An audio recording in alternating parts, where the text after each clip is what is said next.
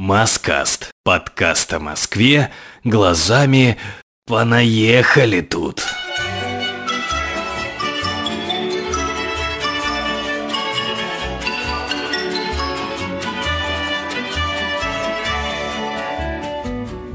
Всем привет, это Маскаст, и сегодня я расскажу про парк Горького, одно из самых посещаемых и любимых мест для прогулок в Москве. Желающие поделиться своей историей, своим мнением, своими заметками или, может быть, рассказами как в устной, так и в письменной форме, обращайтесь. Ну а пока давайте телепортируемся к вестибюлю станции метро «Парк культуры». Лично мой маршрут начался именно здесь. Осторожно, двери закрываются. Следующая станция – парк культуры. Изначально станция «Парк культуры», тогда еще Кировско-Фрунзенской линии московского метрополитена, заработала тут в 1935 году вместе с 13 первыми станциями нового общественного транспорта Москвы. Ну и, как понятно из названия, она напрямую связана с парком культуры и отдыха имени Горького, который к тому времени уже 7 лет как был парком отдыха и 3 года как носил имя Максима Горького. Кстати, имя великого советского писателя было присвоено парку по случаю 40-летия его общественной и литературной деятельности. Сейчас буквально пару слов о метро. До 50-х годов выйти и зайти в метро можно было с помощью двух вестибюлей Сокольнической красной ветки. Северном, действующем и поныне, и южном, который позже снесли, чтобы в 1950 году построить на его месте новый, но уже станции парк культуры кольцевой линии. Чтобы не запутаться, имейте в виду, большой и прямоугольный с красивыми арками и барельефами, кольцевая ветка, круглый, небольшой и с колоннами, сокольническая ветка. Вот он-то как раз сохранившееся наследие 30-х. Если уж мы приехали на метро, то в любом из двух случаев наш путь к парку будет проходить по Крымскому мосту. А только в двух городах я дома, пока я гость Только там, где Нева становится морем Я вижу Крымский мост Вообще, железобетонная переправа образовалась здесь с конца 19 века, но она была узкой, больше походившей на туннель, и в народе ее нарекли мышеловкой. В 1938 году ее отбуксировали в дальние дали, и в этом месте открылся красавец мост по проекту Александра Власова, в будущем, кстати, главного архитектора Киева. Стальной висячий Крымский мост, конечно, сильно уступает в размерах своему железнорожденному крымскому тезке на юге России. Героем фильма с одноименным названием он не стал, но зато он бывалый в эпизодах фильмов, песен, клипов. Московский Крымский мост с его пилонами стал, например, самой главной переправой столицы в исторически-культурном значении. Без моста Крымского моста. И Садовое кольцо вовсе не кольцо. Впрочем, к теме виадуков и мостов, в том числе пешеходных, я еще вернусь. Главные ворота – вход на территорию парка. Вот это действительно первое монументальное сооружение. Они величественно приглашают нас на территорию садово-паркового комплекса площадью почти 220 гектар с его изюминками и особенностями. Пропилеи с 24 18-метровыми колоннами встречают всех желающих круглосуточно, каждый будний день и абсолютно бесплатно. Ну а теперь, как обещал, немножко истории. Сперва в округе парка Горького была свалка и огороды москвичей. Потом, по велению сильных мира сего, и в частности декрета Центр исполкома, здесь разбили всероссийскую сельскохозяйственную и кустарно-промышленную выставку – Свои силы в нее вложили немало коммунистов-новаторов и архитекторов-проектировщиков, в числе которых Константин Мельников, Алексей Щусев, Иван Желтовский курировали, например, первый советский архитектурный биеннале Калинин и Буденный, а товарищ Ленин даже удосужился его посетить. Ходит мнение, что это был его последний визит в Москву.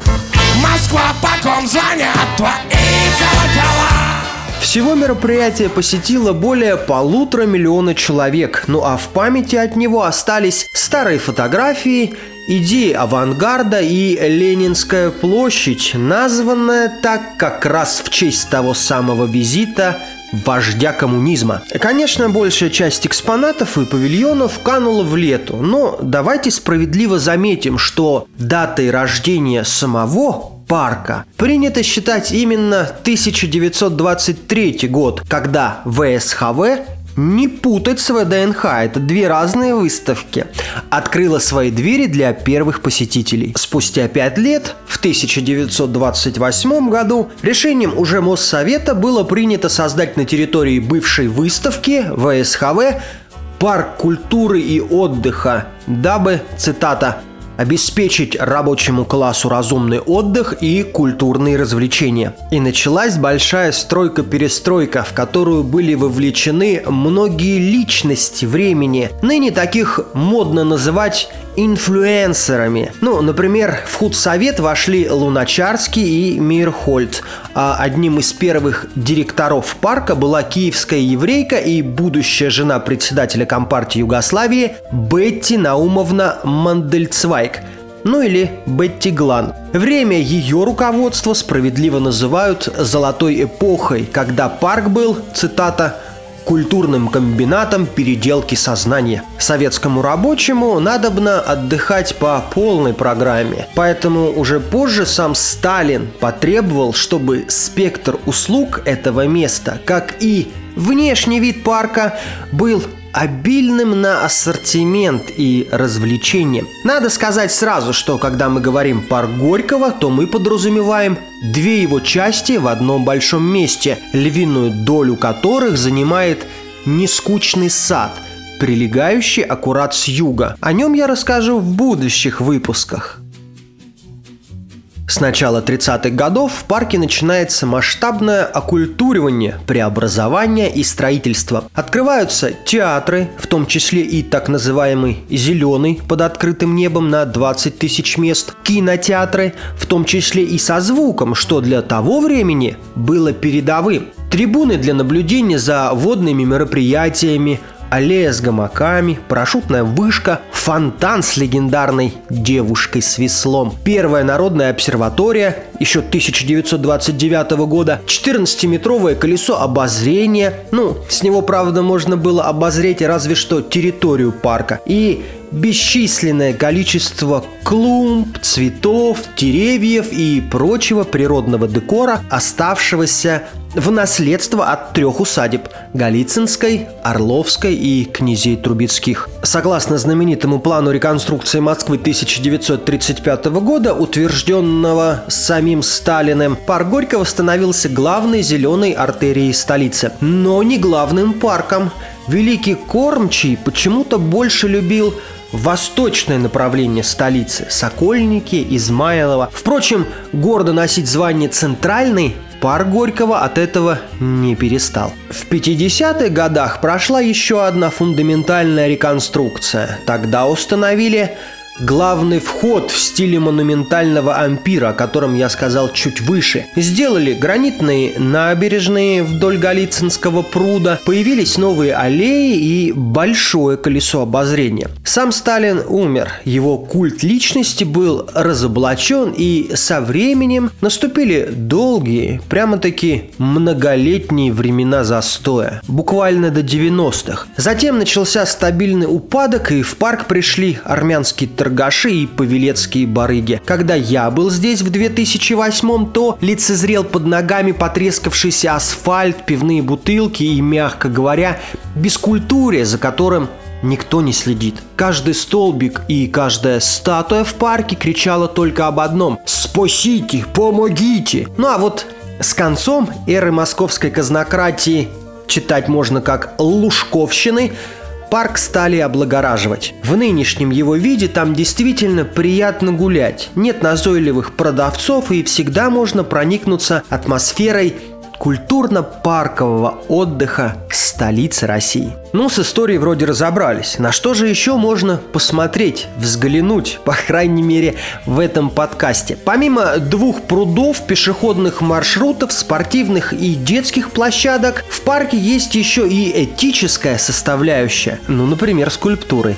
Их здесь немало. Дискобол, Девушка на буме, советский Тарзан – это все наследие послевоенных преобразований, как и парящая балерина, прототипом которой стала Галина Уланова, поселившаяся здесь на месте бывшей парашютной вышки. Памятник Максиму Горькому, казалось бы, должен стоять где-нибудь на видном месте. Но нет, локацию ему выбрали, конечно, не на отшибе, но и не в центре внимания точно. Во весь рост скромно стоит автор песни о соколе и о буревестнике, а злобные голуби гадят на него из зависти к тому, что им он не посвятил ни строчки. Есть тут и пионерский пруд, водоем площадью почти в один гектар. Зимой он служит ареной для фигуристов, а летом для вейкбордистов. Кто такие вейкбордисты? Я не погуглил, простите. Недалеко от этого пруда расположилась и скульптура «Женщина, которая несет». По крайней мере, женщину, несущую к водоему в подмышках обеих рук двух детей,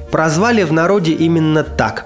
Ну, очевидно, если мы посмотрим на это сооружение скульптурное, то понятно, что детей она несет купаться как раз-таки в пионерский пруд. Водную тему продолжает водолаз-маяк. Вот тут интересно. По замыслу Веры Мухиной еще 1937 года 40-метровый водолаз должен был стоять на берегу Москва-реки и символизировать наш морской тоталитаризм. В голове водолаза должен был быть маяк и радиопеленгатор, а водная гладь отражалась бы на его одежде, костюме особым переливом. Замысел воплощен не был, вернее был, но в уменьшенной трехметровой версии совсем недавно, в 2016 году. Стоит сказать несколько слов про космос. Повернув направо при входе через главный вход в парк Горького, пройдя по тропинке вдоль аллеи, можно наткнуться на знаменитую народную обсерваторию – с дорогущими телескопами внутри. После 20 лет пребывания в безвестности в 2012 году ее отреставрировали и открыли для посещения. Билет стоит около 3000 рублей, но есть льготы. В 50-х годах ее открыли тут на месте старой площадки для наблюдения за Солнцем и звездами. В годы космического бума тут дежурили астрономы и добровольцы из астрономических школьных кружков. В конце конце концов, посмотреть на звезды хочется всем, пусть даже с Земли. А на земле парка Горького есть были, я надеюсь, будут беседки и ротонды. В ажурные беседки, например, у Белого рояля рядом в 50-е, 60-е годы собирались поэты и музыканты, композиторы и писатели. Иными словами, московская творческая интеллигенция. Ну а две ротонды на Пушкинской набережной, как раз-таки на границе нескучного сада и парка, до сих пор поражают своей акустикой.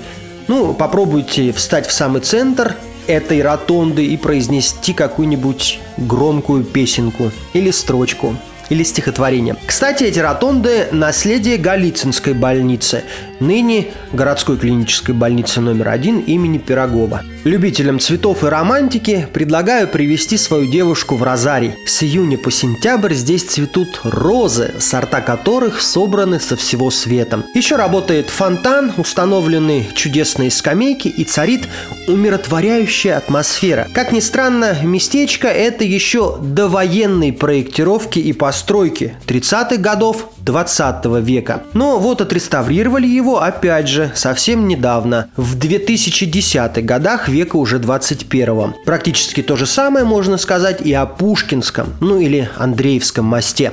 Мост пешеходный. Его построили тут в 1999 году, а за основу взяли старый железнодорожный Андреевский мост 1905 года.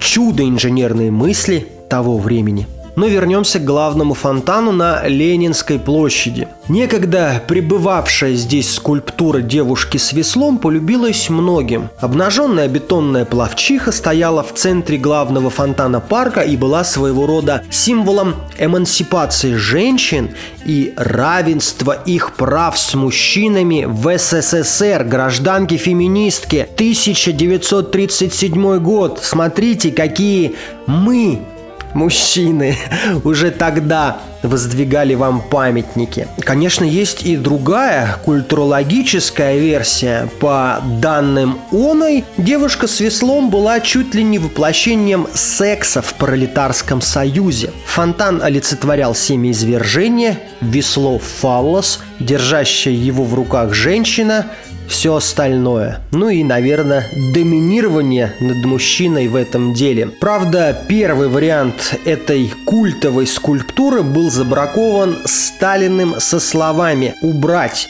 Люди просто не пойдут по парку гулять дальше. Изваял эту девушку Иван Дмитриевич Шадр, один из любимцев отца народов. По легенде, моделью для нее была физкультурница Вера Волошина, позже погибшая на фронте. Первую работу за излишнюю откровенность, естественно, убрали, и через несколько месяцев в том же 1936 году установили вторую, восьмиметровую, менее сексуальную, одетую, моделью для которой была гимнастка Зоя Бедринская. Ну и она, увы, не дожила до наших дней и, как считают многие, либо была демонтирована во время бомбежек Москвы, чтобы не служить ориентиром врагу, либо была разрушена при тех же обстоятельствах в 1941 году. Во время войны частично был разрушен и кинотеатр «Великан». Он находился прямо на набережной и был по адресу Крымский вал 9. В 2019 году его намеревались реконструировать и обеспечить модными пространствами вроде воркшопа и коворкинга. Ну что ж, Осталось продавать внутри крафтовое пиво и не брать денег за вход с хипстеров. Кстати, в конце 2010-х парк Горького был, ну скажем так, излюбленным местом этой праздношатающейся городской публики. Они же гордо называют себя урбанистами. Проснется так урбанист летним деньком, возьмет макбук, купленный на папкины деньги, придет в парк Горького, сядет на лавочку и пишет в Твиттер свои мыслишки по поводу ЛГБТ и феминизма, излучая при этом огромный творческий потенциал этого действа, аккуратно размахивая айфончиком в своих ручонках. Типичный хипстер в естественной среде обитания. А вот мимо идущие прохожие говорят своим детям, смотри, это очередной фотограф Дизайнер, писатель или представитель нетрадиционной ориентации сидит. Видишь его прическу? Она из барбершопа. А дети, разинув свои маленькие рты, проходят мимо и пристально вглядываются в примеры вариантов развития своего будущего. Кстати, о современности. С 1993 по 2014 год в парке Горького находился 50-тонный макет космического корабля «Буран». Все эти годы он служил аттракционом, но потом улетел на ВДНХ.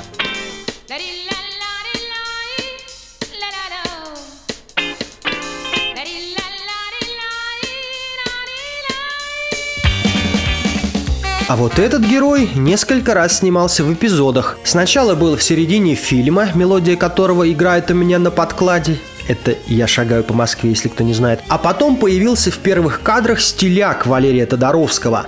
Речь, конечно же, идет про секцию, ну или грань легендарного шестигранника, павильона, механизация – единственного уцелевшего с той самой выставки 1923 года. То есть в 2023 ему будет 100 лет. И да, дискотеки до середины 70-х там действительно проходили. И танцевали там не под партии, одобренные высоконравственные хиты, а под современные молодежные ритмы в компании московских стиляк. Потом, как я уже говорил выше, наступил упадок 90-х, а в 2016 году Роман Абрамович выкупил это место за 433 миллиона рублей – Рядом он построил музей современного искусства «Гараж» Дарьи Жуковой, теперь уже бывшей жены, а знаменитые шестеренки реконструируются по сей день. Ну, вроде бы все, друзья. Вы уж не обижайтесь на меня, если вдруг кого задел или